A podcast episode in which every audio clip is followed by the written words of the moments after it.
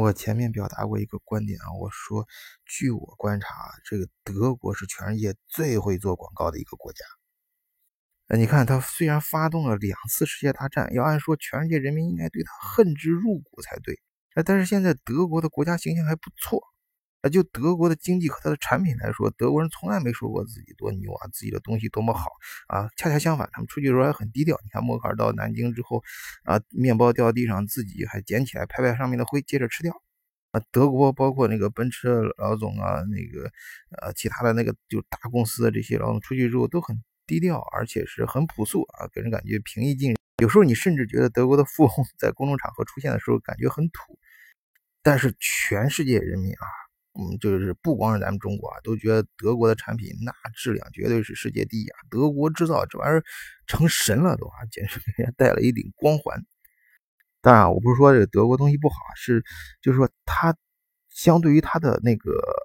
光环来说啊，它远远超出了它实际的那个能力。那么德国是怎么做到这一点的？它的广告究竟是怎么打的呢？啊，我相信啊，在这个国际社会中，每个国家就像每个人在人的社会中都有一个人设一样，国家它都有一个国家形象。那么我呢，今天呢就想根据最近发生的三个新闻啊，跟德国有关的三个新闻，来跟大家聊一聊德国是怎么啊定义它的国家人设的。换一个视角，也许世界大不一样。以德国视角，晚醉为你评说天下事。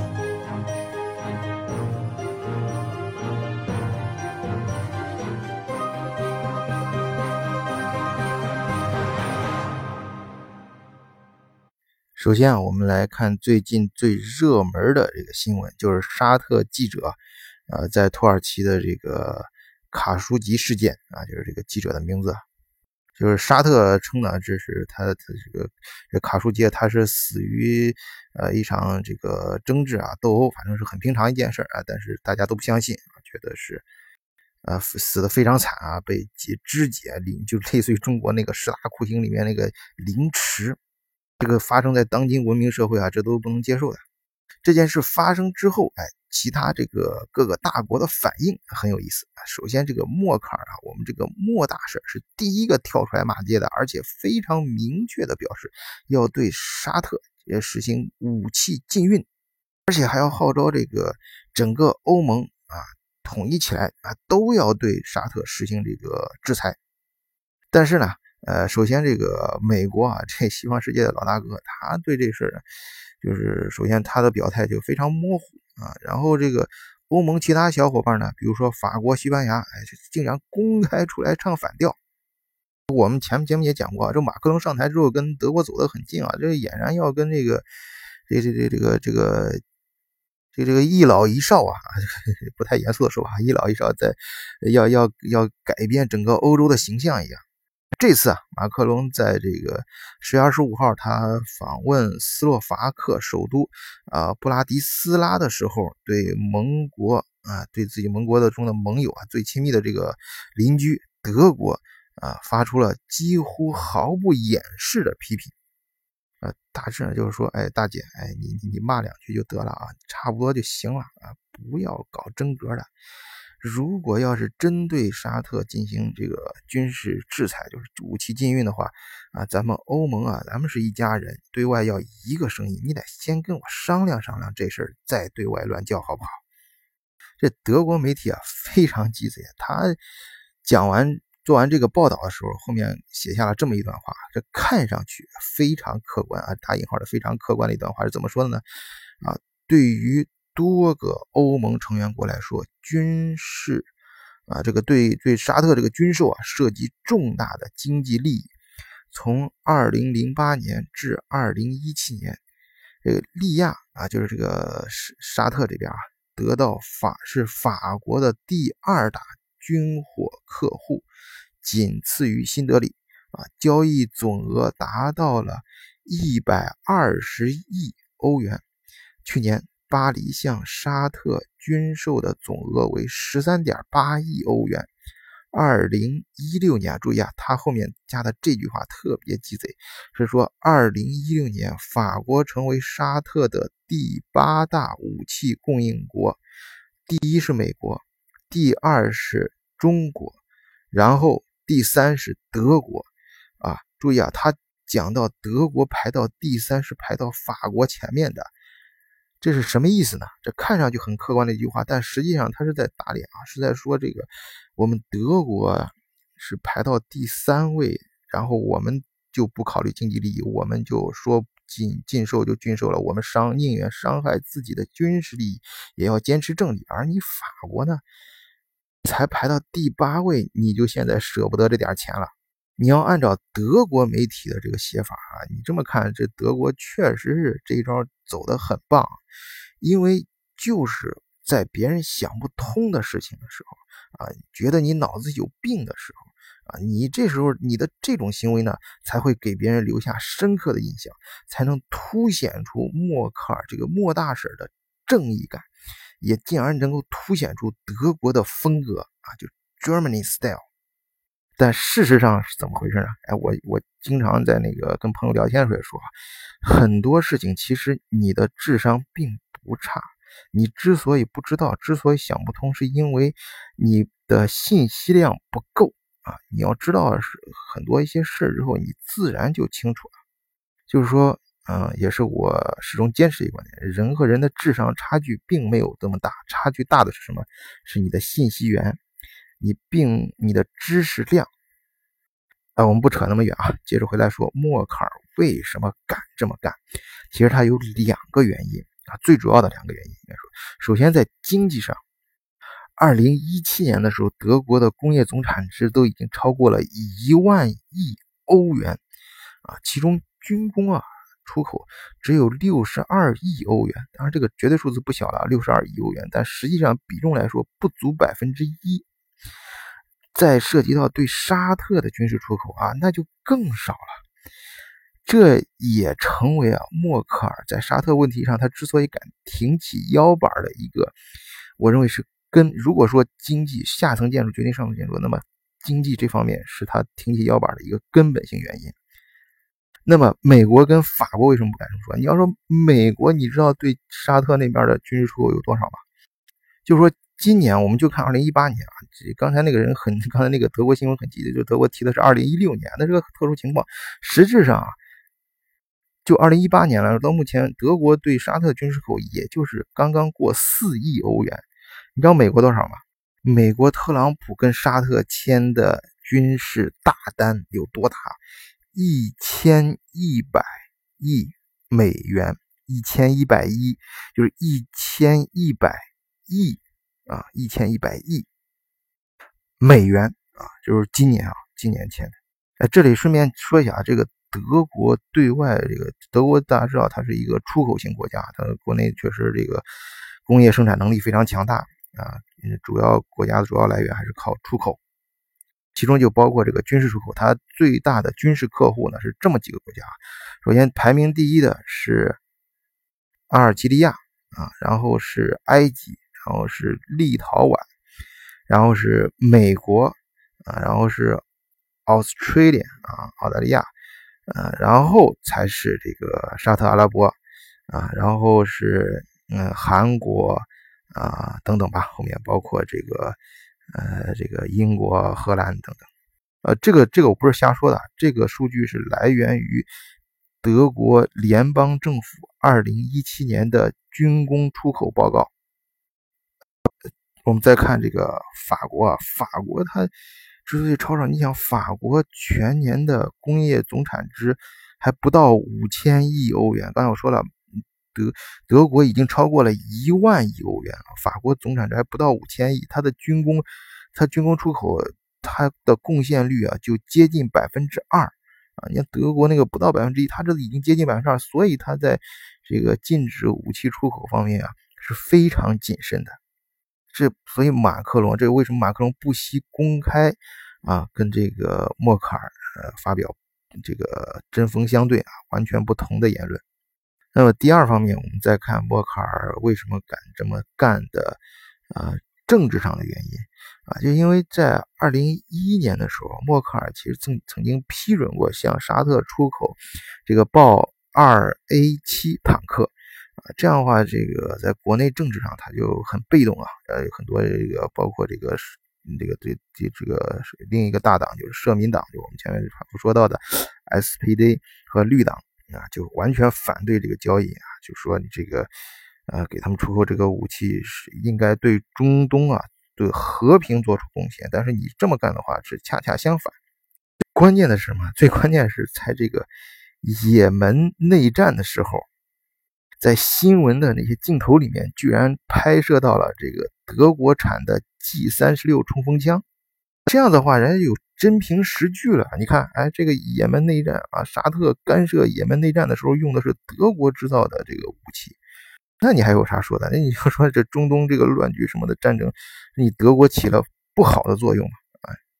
所以呢，这个时候这个沙特出事之后，德国就这个莫莫莫大婶就第一个跳出来啊，这个要无期禁运啊，同时也是对他这个二零一一年的这个事儿那个被动的政治事件的一个呃呃，我们说补偿吧，暂时说是补偿。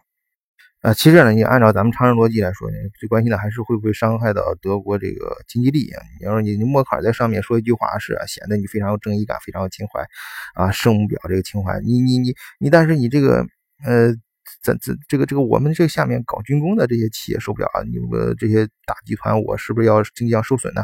实际上呢，啊，也不是呃那么严重啊，可以这么说，因为首先是这个。大家知道，这个二战之后，由于这个这个德国是战败国，它其实工业上不能生产这种具有战略性的武器，能生产像什么潜水艇啊、坦克啊、什么枪啊，就这种战术性的这些啊，其实更新换代都很快，而且它只是。暂停了，就是现在暂停出售啊，它嗯，并不代表就以前有的订单，该该该送还得送啊，该该该造还得造，呃，该完成还要完成啊，只是不再不能再接新单了。而且呢，人家德国人也说了，不是说这个说就是暂停啊，暂停啊，不是说永久性停停下来啊，这个只要你这个严惩凶手啊，跟大家有一个清晰的交代，把这事这个案子给了结。啊，之后呢，这生意照做还能做。这沙特那那沙特会不会把这个这个这个严严办此案呢？啊，当然会。为什么呢？因为美国说了，这这前面我们有空了给大家讲讲，有其实也有有几本书就是讲美国跟沙特的关系，就是美国最初是怎么在沙特开发的。啊，我记得书里面最开始讲这个，从这个美国人最早发现这个，就是这个叫经济杀手，这个这个这个这个职业非常牛逼的一个职业。呃，这个发现，在沙特从这个羊吃垃圾开始啊，就是研究如何这个美国经济渗入并逐步控制沙特。这个沙特，嗯，这个有空的时候再展开讲这个事儿啊。就是沙特跟大家，总而言之，大家知道这个沙特跟美国关系是非常近的啊。这个沙特这个非常就是呃听美国的啊，因为它是现在全世界是为数不多的几个保留这种封建王室的这种国家。沙美国最自由，标榜最自由的国家，居然允许这样国家存在，你看两个人关系肯定不一般嘛。所以美国啊，这个川普啊，早就发话了，这肯定你得把这事儿给我弄弄明白了，跟大家、跟国际社会要有一个让大家有一个满意的答复，给大家有一个满意的交代啊，你要不然搞得我川普就太难看了。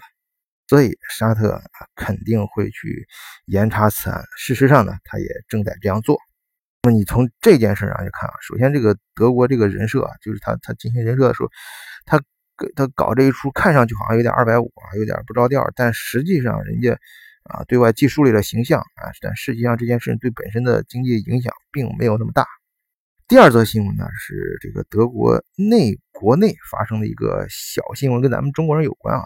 是讲有一个呃这个这个就是打折出这个购物网站，类似于中国的淘宝什么这种啊，就不是特别大，在在这个货物这个货物栏里面出现有一个。呃，人卖卖一个商品，这个商品居然是一个人的照片，一个小孩的照片。是一个中国小孩啊，是一个德国小孩卖的一个中国小中国少年啊，把中国他他他朋友其实他是他是他哥们的一个照片，中国哥们的一个照片直接贴上去的，而且中间写上啊，这玩意儿不好卖啊，也不幸来自于中国，完全是廉价货啊，闻起来还很臭啊，反正等等吧，就是搞了一些呃，就是打折信息都是啊非常恶俗的一些嗯评论。当然，你看他是几个十几岁的小孩嘛，小毛孩子，他他弄这事儿，他们之间无非是在开一些就是他们自己认为很搞笑的一些呃，就是玩笑吧。你你可以想想，你在你十几岁刚出头的时候啊，十一二岁、十十二三岁的时候，那时候，嗯，整一下。中国有以前就就以前周星驰不是拍那个整蛊专家，就是你自己。对自己朋友搞一些恶意的，你其实谈不上什么恶意的诽谤啊，但是就是说，你你搞一些呃，就是骂他呀，给他起一些很难听的外号呀，什么等等的，这这这种事儿吧，其实大家也都经历过，呃，但是呢，问题是这个这个广告是在公开的网络上啊，他的搞得有点过了，而且这个在警察眼里面啊，这玩意儿一点都不搞笑，警察直接就到他家去了，直接进行搜捕。啊，然后还搜出了一套这个双节棍啊，说这这少年，这个德国少年，这这这不应该有这东西啊。嗯，定当然令令这个小孩最头疼的是把他手机给他没收了。当然，最后那个小孩，包括他父母也是说这个，哎呀，这个孩子嘛，就是纯粹是呃闲得无聊，觉得这样好玩啊，就不干。但这件事呢，德国队内是非常严肃的，德国队处理这种事情很严肃。就是觉得，就这对父母对两个孩子都进行了非常严重的警告和教育。然后我们再看啊，就是说，呃，刚才第二件这这个新闻呢，主要说想说什么呢？就是这个看上去是一个小事儿啊，但是注意啊，这个对一个人就像一个人进行内部修养一样，小者大之端啊，轻者重之源。不是说说反了，是轻者重之端，小者大之源。对于有些事情啊，孩子不懂事儿，但是你作为国家层面懂事的机构啊，一定要非常严格的啊处理有些小事儿，非常认真的对待一些小事，尤其是孩子教育身上。然后我们再看第三个新闻，第三个新闻就是外界最近对德国是怎么评价的？就是国际。著名的评级机构标准普尔啊，这个炒股票人已经都都知道啊，搞股市的或者炒外汇的，就是再度就是再度啊，注意啊，这个我前面讲过，德国连续几年就是三 A 加两 A，它就是那种它的被评为投资，它的投资地被评为是最安全的投资投投资标的。就这一次呢，二零一八年又再度授予这个德国主权信用以三 A 最。高评级啊，总部位于美国的该公司啊，周五啊，就是呃呃发出的这个对外公告，指着德国它这个评级为什么还继续把它评为最高级呢？就是说，你因为因为大家有这个疑问呢，觉得德国经济其实呃总的来说不错啊，但是也并没有那么好啊，有时候甚至有些地方还衰减啊，而整个这个德国制造啊，现在。包括汽车、新能源汽车受到冲击比较大，但是呢，德国经济啊，它的经济面非常均衡啊，它的具备的竞争力啊，并证明拥有消解经济和金融强烈震荡的能力。注意啊，这个东西就是我们前面也多次提到过，就是为什么经济危机的时候对德国经济影响没有那么大，至少没有像其他国家那么大。有些企业啊，有些德国产品反而在经济危机的时候会，呃，还扩大了市场占有率。他这里就提到了经济这个德国的一个很有特色的，那这个这东西，包括我有时候也经常观察德国整个社会啊，有时候给大家讲德国的时候，就德国的整个社会，包括他的球队啊，什么表现风格，就是他不需要什么单点，非常的优秀，非常突出，但是呢，他整个的整个的体系非常的健康啊，他给人感觉非常的稳定。它里面特别强调啊，就是这个标准普尔在通告中专门说，这德国的预算政策非常的严谨啊，在国家支出问题上纪律严明。这则新闻说明什么呢？这就是我想给大家讲的，在这个对外宣传上啊，树立国家形象上的第三个方面的能力。我认为也是最重要的，就是对内啊，就是关最关键的啊。你这个不仅要对外宣传这种能力，你如何的强大什么的这种，呃，首先你你不是说自己吵吵，而是让别人说你好。最重要的是什么？你内部关键自己内身要非常硬啊，内因才是决定成功的决定性因素。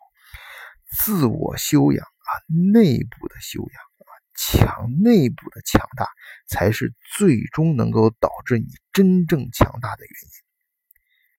好，今天关于德国的国家形象和他如何建立这种国家形象的。啊，通过三个新新三个新闻吧，从三个维度来跟大家进行了交流，谢谢大家，再见。